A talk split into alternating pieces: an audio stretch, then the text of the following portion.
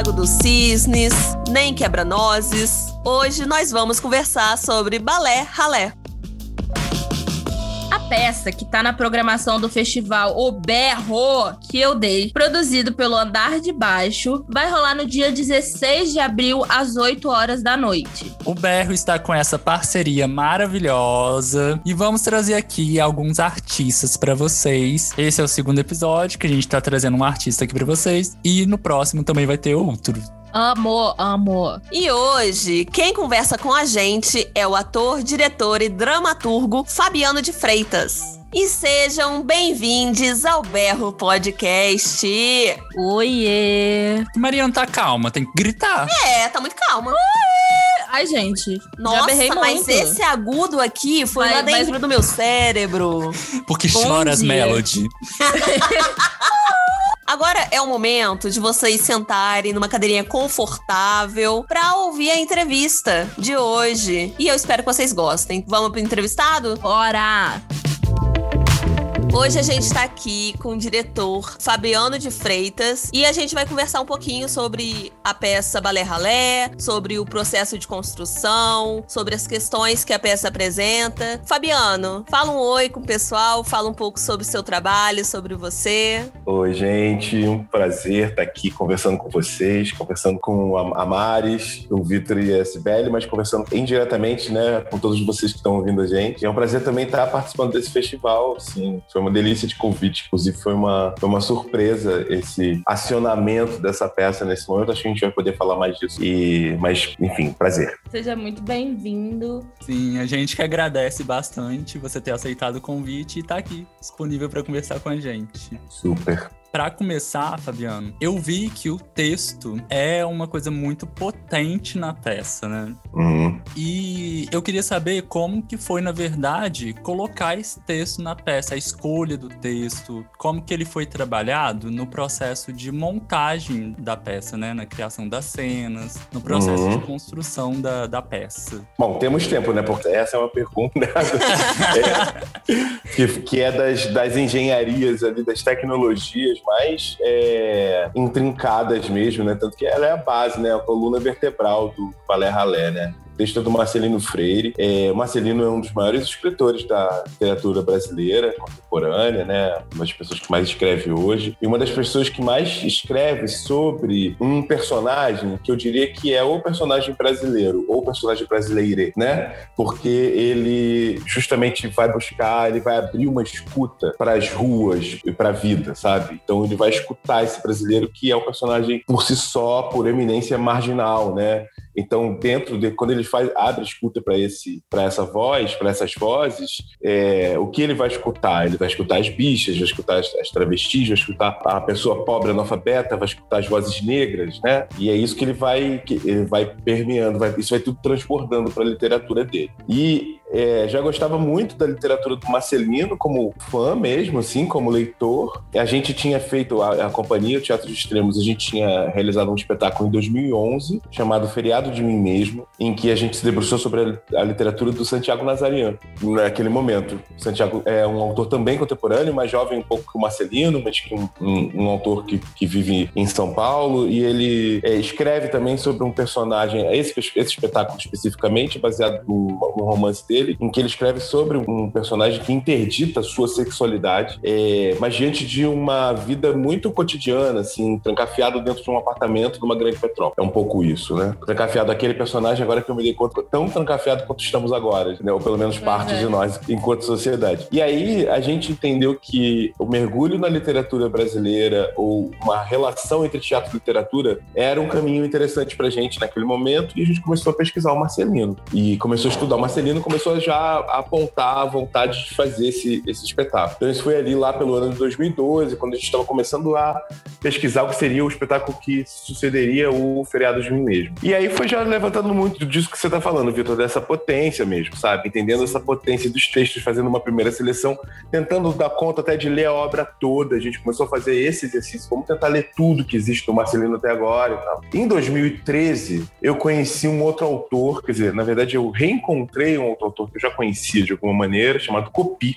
É, mas eu estava dentro de uma imersão num trabalho em Manaus em 2013 e aí me passou assim, passou por mim um texto do Copi chamado é, O Homossexual ou a Dificuldade de se Expressar e esse texto atropelou o Marcelino um pouco. Copi atropelou o Marcelino. É, porque foi um chamamento também, foi uma, uma coisa assim de peraí, eu preciso me debruçar sobre isso aqui, se tornou um objeto de pesquisa potentíssimo. Depois eu acabei fazendo um mestrado depois disso, por conta desse autor, né, da minha relação com esse autor. Não exatamente sobre ele, mas muito baseado na minha relação é, e da companhia com a, quando o trabalho dele, os atravessamentos que ele traz, ele apresenta para a gente. Copi morre em, dois, em 1987, da primeira fase da epidemia da AIDS, né? Mas ele deixa assim para o futuro uma série de textos com uma voltagem muito grande de discussão da sexualidade e de uma maneira muito nova para aquele momento e ainda nova um pouco para agora, sabe? E aí a gente se sentiu muito assim, ficou enlouquecido com aquilo, sabe? Muito enlouquecido. E a gente acabou montando antes o homossexual, mas sempre ali com o Marcelino na cola, sabe? E foi ótimo ter acontecido isso, porque quando a gente voltou para os textos de Marcelino, a gente já voltou com toda essa carga do que seria o que a gente tem chamado dos, do corpo, dos corpos objetos, de um mergulho nesses corpos objetos, né, do que a sociedade considera objeto, mas a gente toma essa palavra, né, e, e usa essa palavra com outro, com outro tom, digamos assim, e a gente voltou para o Marcelino nesse lugar. Aí o que acontece? Agora sim, respondendo, fiz todo esse preâmbulo para responder efetivamente a tua pergunta, assim, é, o, o, o, o, Marcelino, a gente já tinha tipo, todo esse, esse mergulho nas histórias dele, mas quando a gente voltou, é, nós somos uma companhia formada majoritariamente ou pretensamente por homens cisgêneros, bichas. É, então, assim, e a gente percebeu que não dava para a gente continuar falando de certas coisas sem algumas outras corporeidades em cena por exemplo, não dava para fazer os textos do Marcelino sem ter a mulher, sabe? Sem a mulher tá em cena. Mulher trans, o cis, mas a mulher estivesse em cena. E principalmente a mulher negra, sabe? Porque a gente entendeu que também tinha uma voz ali que, tinha, que dizia, não estava nem mencionada nos textos do Marcelino, mas para a gente era esse som que vinha, sabe? É assim que chegava no nosso ouvido. E a gente percebeu também que a gente tinha uma, uma certa dívida, mas é no bom sentido dessa palavra dívida, tá? Assim, é, porque não era uma dívida em si, mas no sentido de da gente é, repensar como é que a gente se relacionava, como é que a gente se relaciona também com as corporeidades trans em cena, sabe? Então a gente também queria se aproximar disso. E aí, então, foi toda uma, assim, um, uma jornada de formação de elenco que tivesse a ver com isso, também pessoas que tivessem a ver com o trabalho da companhia, que a gente quisesse falar de coisas junto com elas, percebesse que elas quisessem falar junto com a gente. E aí os textos foram chegando. E aí uma parte da seleção foi... É, uma parte da seleção foi pelo gosto. Eu tenho um monte de texto na mão de todo mundo e falei assim, me fala qual que você gosta mais, porque tinha muito a ver com isso, sabe? Você queria falar aquele texto. Tinha a ver com isso também. Então, esse foi um, um dos critérios, foi esse mesmo, desejar dizer aquilo. E, obviamente, outras articulações dramatúrgicas mais complexas, assim, que aí eu fui fazendo como no trabalho em sala, né? Entender uma linha também, né? Não era também tão aleatório, né? Óbvio, a gente, eu tive que entender, eu queria entender uma linha, eu parti desse título Balé Ralé, e que é o título do, do, de um dos, dos livros do Marcelino, dos livros de conto dele, e entendi que isso também era uma linha condutora, então a gente vai produzindo esse balé, que não é necessariamente um balé dançado, mas é um balé das palavras, é um balé dos corpos, e eu fui fazendo essa costura, né, muito dentro do processo. Falei que eu ia dar uma resposta longa dele. mas é ótimo, porque dá realmente pra gente ver o quanto que a companhia tava ali interessada nos textos do Marcelino, né, e isso é importante, assim, porque a gente vê isso na cena.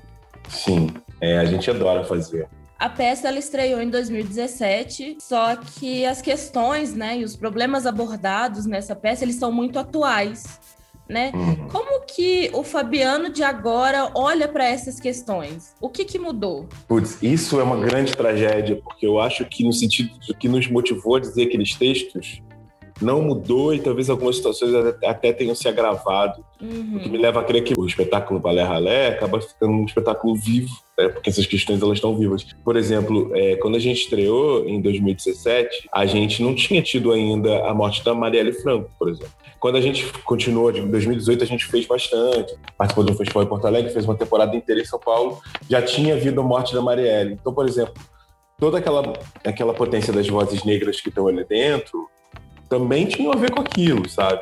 Sim. Quando a gente veio fazer a temporada de São Paulo, tinha acabado de, não sei se vocês se lembram, tinha acabado de acontecer aquele, aquele incêndio numa ocupação no centro da cidade de São Paulo que morreu um monte de gente, sabe? E uhum. eram, eram aqueles personagens, onde os personagens do Maré Ralé habitam, aquela ocupação, sabe?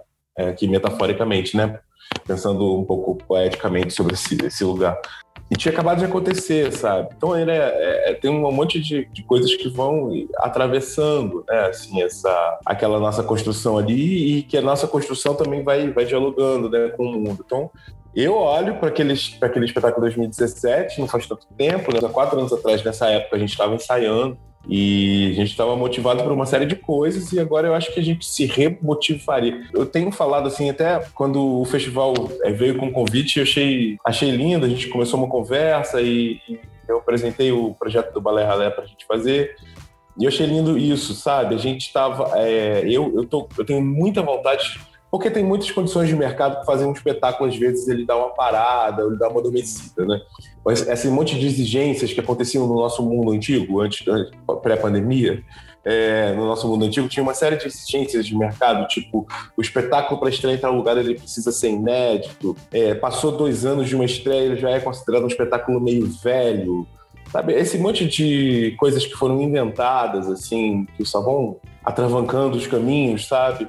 É, fizeram com que depois de 2018 a gente teve muita dificuldade de continuar e a gente não conseguiu mais fazer o espetáculo. A gente tentava as vendas, tentava os festivais, mas para os festivais, por exemplo, alguns era um espetáculo já meio antigo, 2018. Né? O festival está querendo coisas que estão ali ou estreando no festival ou estão muito quentes, né? Tem toda aquela questão também de querer o retorno da mídia, né? Então, só o espetáculo inédito do retorno da mídia, porque a gente já deu o retorno que tinha que dar nas nossas estreias, então não vai dar de novo, sabe? Essas exigências de criação, a gente precisa muito repensar isso no nosso futuro pós-pandemia, sabe, gente? É que eu acho que realmente a gente precisa de um mundo novo nesse sentido.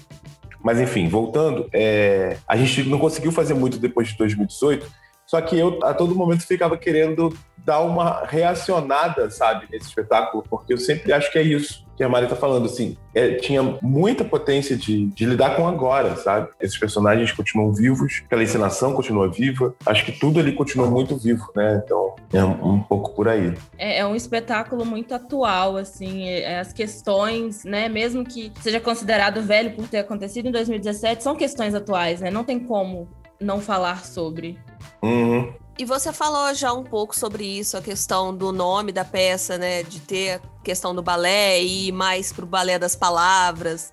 Mas acaba que a gente pensa em balé, a gente pensa em corpo, pensa nessa leveza, mas ao mesmo tempo tem essa quebra de expectativa com a palavra ralé, que é uma palavra que basicamente se refere às pessoas que estão em situações marginais. É uhum. uma palavra até meio pejorativa. Meio não, acho que ela é completamente pejorativa, é usada dessa forma. Uhum. E a gente quer saber sobre isso, como vocês trabalham essa mistura desse balé com ralé e o uso do corpo também na peça e sobre essas pessoas que são consideradas marginais. Como que como uhum. vocês trabalham isso na peça? Legal. Pois é, eu vou começar pelo ralé, pela ralé, então, assim, eu acho que a companhia acabou encontrando um caminho assim de pesquisa e eu acho que isso também acaba sendo uma dimensão muito forte do meu próprio trabalho também na companhia e fora dela, que é trazer algumas inquietações políticas principalmente para dentro do trabalho, né? É, aliás, não é nem trazer para dentro do trabalho. O trabalho existe dentro dessa discussão, sabe? É dentro de uma inquietação, dentro de uma de uma provocação mútua acerca de, de algumas é, questões que, estão, que são do mundo da política, né? Eu não estou nem falando do mundo da política institucional, não, né? Mas falando desse, desses seres políticos que somos, desses corpos políticos que somos, principalmente os corpos políticos marginalizados, dissidentes, e os dissidentes da norma de uma maneira muito ampla aqui falando, né? não só no sentido da sexualidade, mas muitas outras é, dissidências. Né? Nosso trabalho acabou que ele versa sobre isso. Então, então a gente versa sobre a ralé. É sobre a ralé que a gente fala o tempo todo, né? Então, esse título do Marcelino, quando a gente se depara ali com o livro dele, Valer Ralé, e o conto dentro do livro, ele fecha muito com alguma das nossas é, linhas de pesquisa, mas também esses lugares de convocação é, que a gente sente enquanto artista, que é o que faz a gente se unir em torno da Companhia de Teatro Extremos e né, que é pensar sobre esses párias, né? Inicialmente a gente achava que a gente estava pensando só sobre as bichas. Agora a gente já entendeu que a gente está pensando para muito mais além, sabe? Num todo, o que, o que esses pares formam é essa ralé, né? Nós pares formamos, nós dissidentes formamos essa ralé. O balé tem uma coisa assim super importante assim que eu acho que é bom. Primeiro que é, é se falar sobre corpo precisa ser com corpo, né? A gente queria que né, tem tem essa relação ali muito intricada. Eu tenho uma parceira muito linda que trabalha nos espetáculos da companhia, em outros espetáculos comigo, que é a Márcia Rubim. Márcia Rubim é uma coreógrafa, bailarina, super atuante assim. E ela é uma uma mágica, ela é uma bruxa, sabe assim, uma, uma, do Isso é muito interessante que a Marcinha, que faz muita direção de movimento para espetáculos e números, assim, também para audiovisual, para televisão, inclusive. É, a Marcinha não é uma pessoa que trabalha com o elemento corpo separado de um resto, sabe? Justamente ela trabalha numa relação com a palavra. Tem ensaios inteiros, que são os ensaios da direção de movimento da Bacia Rubim, que a gente às vezes tá, fica conversando 80% do tempo. Que tem a ver com isso, tem a ver com um entendimento, uma relação com a palavra que vai ter um reflexo muito forte no corpo, né? Então não é exatamente sobre o que fazer com, mecanicamente com um braço, com uma perna. É, é também, é também. Mas é muito sobre criar caminhos para que esse corpo gere um, um, tipo de movimento que esteja relacionado com a palavra, com a encenação, com, com o gesto, com tudo que precisa estar ali presente em cena e, e não só presente, mas potencializado. É, não tem como separar os dois, né? É uma ligação. É, é essa relação de que separa mente e corpo, né? Essa, essa relação, isso é uma, uma, abstração assim terrível, né? Até outras coisas no teatro também separar voz e corpo. Se você fazer trabalho de voz, como é que você faz trabalho de voz separado do trabalho de corpo, né? Não, sim, tem, sim. não tem como, assim. Sabe, tá tudo junto, né? Assim, mente é, é corpo, é, é, voz, é, é tudo corpo, é tudo sobre corpo. E, e filosoficamente pra gente também, né, conceitualmente, corpo é, é, é presença, né? É sobre isso que a gente trabalha o tempo todo. E além disso, a companhia tem várias pessoas que, né, o Maurício Lima, que é um dos fundadores, assim, de Altos Extremos, que está lá no Faz Espetáculo também, ele também é uma pessoa que está ligada à dança. Então, tem isso também, tem essa quebra de expectativa que você está falando, Sibeli, assim, do, das pessoas às vezes irem chegando. Eu acho que quem conhece a companhia sabe que não vai chegar para assistir um balé. Mas tem as pessoas que vão chegando interessadas um pouco de onde é que a dança vai se dar ali. Uhum. E a dança se dá, mas ela também se dá de uma maneira muito desconstruída, digamos assim, né? ela está presente, mas ela não é uma, uma condução do espetáculo, né? Assim, ela é um, um elemento que se faz presente como talvez se faça presente em uma parte dos espetáculos que eu faço, na verdade, sabe? Independente deles serem balés. Então, acho que é um pouco sobre isso e, e, e também lidar metaforicamente com as palavras, né? A gente tem, a gente lida metaforicamente com a palavra balé, hum. porque ela é esse balé das palavras. Aqueles corpos, corpos estão bailando de alguma maneira. É do movimento, é, né? É um pouco por aí. Assim como você falou, né, que a, que a dança está presente, a música também está presente nesse espetáculo, né? É, a gente queria saber como que essa trilha entrou na peça, né? Qual que é a função dela na condução desse, desse balé ralé? Legal. Legal vocês falarem disso. O balé foi montado em 2017. Em 2016, eu dirigi um, um videoclipe da Fafá de Belém. Uhum. E Fafá tinha, tinha gravado um disco chamado Do Tamanho Certo para o Meu Sorriso, que ela vai. É o disco de comemoração de carreira dela. Não vou chutar quantos anos de carreira foi a comemoração, porque não vou lembrar agora.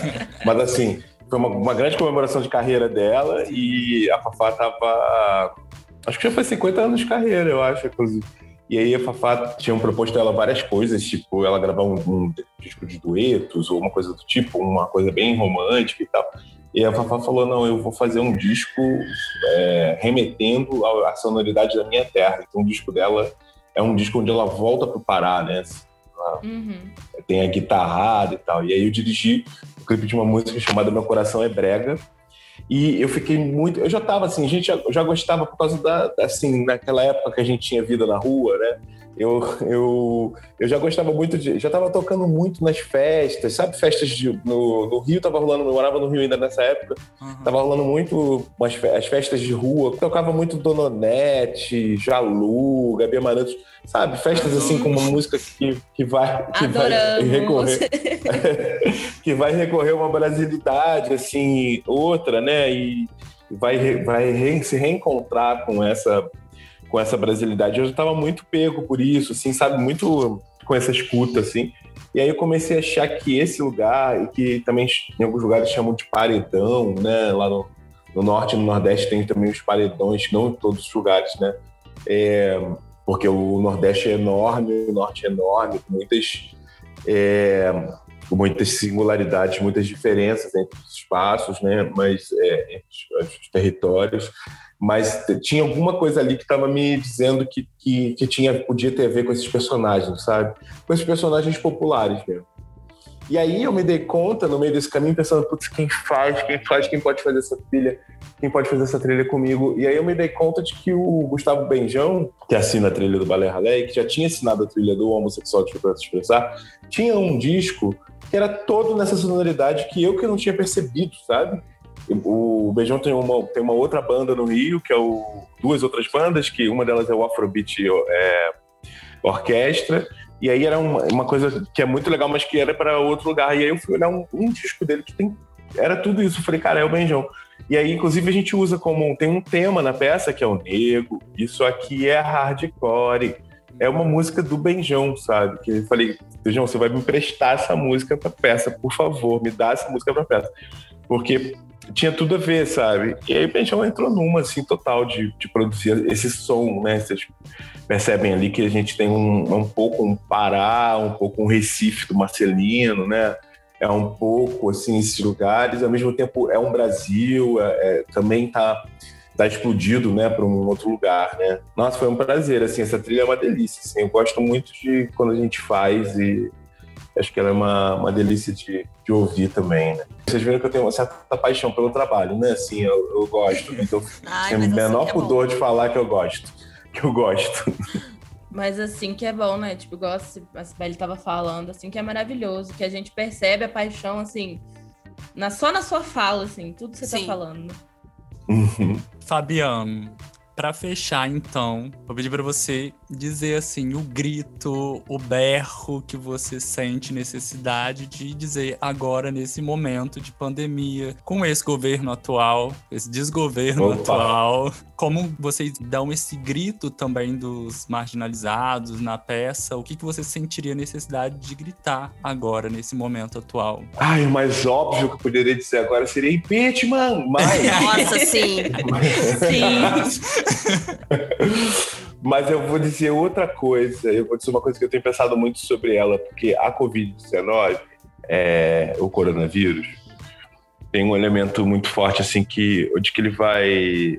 Por, não por acaso ele também repete uma coisa que muita gente da, que, que morreu na epidemia da AIDS, né? E hoje a história do HIV é outra, né? É, mas na epidemia da AIDS muita gente também morria de insuficiência respiratória. E agora no coronavírus de novo. Então acho que tem alguma coisa que a gente precisa pensar juntos, é como é que a gente vai respirar. Então o meu grito, meu berro é respira. Respira. Acho que esse é meu, meu chamado agora, para a gente respirar. Precisamos respirar. Eu fico toda arrepiada. Nossa, arrepiei toda, gente. Fabiano, agora a gente precisa que você chame esse pessoal todo para assistir a peça. Chama, convida todo mundo para o festival. Fala certinho quando que vai ser a apresentação. Fala pra gente, chama o pessoal. Tá bom, maravilha, gente. Bom, primeiro vou começar dizendo que foi um prazer essa conversa, nessa, nessa manhã aqui, estar tá com vocês. É, toda vez que eu tenho que falar da, do Balé Raleigh, acabo falando da companhia, passa também todo um esse. É clichêzão isso, né? Mas passa o filme na minha cabeça. Uhum. Passa o filme na minha cabeça, porque realmente assim, é uma história que a gente está aí construindo é, a nossa companhia, ela não tem uma coisa de estrear todo ano, a gente não tem um ritmo frenético de estreias, sabe? A gente entendeu em algum momento que era assim, todo mundo trabalha com um monte de outros projetos, com outras coisas, e a gente entendeu que os nossos encontros, eles são muito potentes num determinado tempo, assim, né? Então, a gente está louco para fazer outro espetáculo, que vai chegar daqui a pouco, É, vamos entender aí o que é que o nosso futuro reserva para todos nós como sociedade, né? Mas a gente estreou o Balé Ralé em 2017 e agora está sendo um prazer a gente fazer a exibição de uma das nossas apresentações foi gravada no Teatro Sérgio Porto, no Rio de Janeiro. Essa gravação, se eu não me engano, é de, é de 2017 mesmo. É uma gravação que eu acho que é bem legal porque a gente colocou a câmera no meio de um público. Então, é um olhar do público, sabe? É, é, um olhar do público. A gente, inclusive, faz um movimento do público olhando, porque a gente tinha um formato de semi-arena, né? Então, eu queria fazer esse convite para que vocês estejam com a gente, sendo esse olhar público na possibilidade, olhar do público na possibilidade do que dá agora. A possibilidade do que dá agora é a gente fazendo isso, é mediado por uma tela. Daqui a pouco a gente vai estar junto de novo em alguma sala. É... E Balé Ralé vai rolar no festival é, no dia 16, que é sexta-feira, às 20 horas. Mas pelo que eu soube, vai ficar depois lá disponível até meia-noite. Então, se atrasou um pouquinho, pega e tal. Mas depois da, da exibição, a gente vai fazer um bate-papo eu vou estar com certeza, mas vai estar mais alguém da companhia junto para a gente bater esse papo.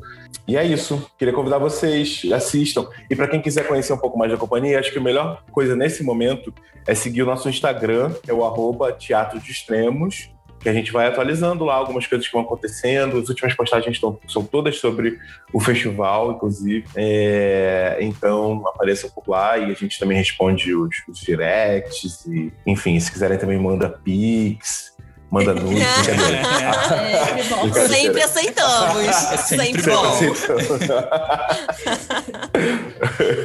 manda mimos. Manda mimos. Muito obrigado. É por ter aceitado o convite de novo. Foi um prazer. É isso, muito obrigada. Eu gostei muito da entrevista, eu gostei muito da conversa. E você falou que passou um filme, sempre passa um filme na sua cabeça quando você tá contando. E enquanto você foi contando, foi passando um filminho na minha cabeça também. É muito engraçado, é, assim, foi bem visual para mim, pelo menos. E eu achei muito gostosa a conversa. Obrigada mesmo. Ai, que bom. Muito obrigada, viu, Fabiano, por sua disponibilidade, por estar aqui com a gente. Igual o Sibeli e o já falaram, foi uma delícia. Muito bom mesmo. Obrigada. Eu que agradeço vocês. É um maior prazer, gente. Encontro todo mundo no dia 16 e adiante aí na vida. Daqui a pouco o próximo encontro é ao vivo. Isso aí. Espera. Venha. e respirem. E agora vamos para qual bloco? Uhul! E não tem como o nosso urro não ser do próprio festival, que a gente tá trazendo esses convidados maravilhosos aqui para vocês. E, gente, o festival já começou, tá bom? Se vocês não estão acompanhando, mudem isso agora. Porque já teve peça na terça-feira, tá rolando a Batalha de Drags, que começou hoje. Amo, amo Batalha de Drag, gente. Não, quando a gente soube que ia ter, gente. A gente já botou nossa melhor roupinha, nossa melhor maquiagem, ok? Spoiler que a finalista vem conversar com a gente aqui. Bum, bum, bum. Aí, gente, tá rolando experimento cênico, tá? Roda de conversa. E amanhã, dia 15 de abril, é amanhã se você estiver ouvindo no dia do lançamento. Bom eu dia. espero que sim, tá? Eu também eu espero tô aqui chamando na xincha. E amanhã, dia 15 de abril, vai ter mais experimento cênico às 10 horas da manhã. E às 8 horas da noite vai ter o espetáculo Inhaí do coletivo Inominável que a gente já trouxe aqui, o César. Amo, um beijo pro César. Pelo amor de Deus, volte. E se vocês não escutaram ainda o podcast que a gente fez com ele, é tá o perdendo. último, né? É o último. Vai lá ouvir. César, inclusive, saudades. Me liga. no dia 16 de abril, às 8 horas, a gente vai ter o espetáculo Balé Ralé, do Teatro de Extremos. Que eu também adorei a entrevista, gente.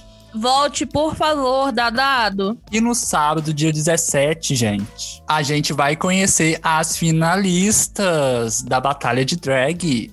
Amo, Quem será? Quem será? Uh! Já tem as suas preferidas aí? Hum? Eu tenho, mas eu vou deixar no off só. Misteriosa. Misteriosa ela. Às 8 horas vai ter uma peça do espetáculo Família com o grupo a tiro. Nos que tiverem chat, a gente vai estar tá lá. Então, ó, vamos conversar sobre as peças, vamos ficar falando, falando e digitando, tá, gente? Silêncio. Coloque o celular no, no silencioso. No silencioso. É regra de toda vez que você for assistir um espetáculo fora de pandemia. Então, gente, é isso. Não percam que tá incrível o festival. Um grande beijo, beijo, beijo, beijo. Um beijo e a gente se vê no sábado. Beijos. Sábado. Beijo! Até sábado.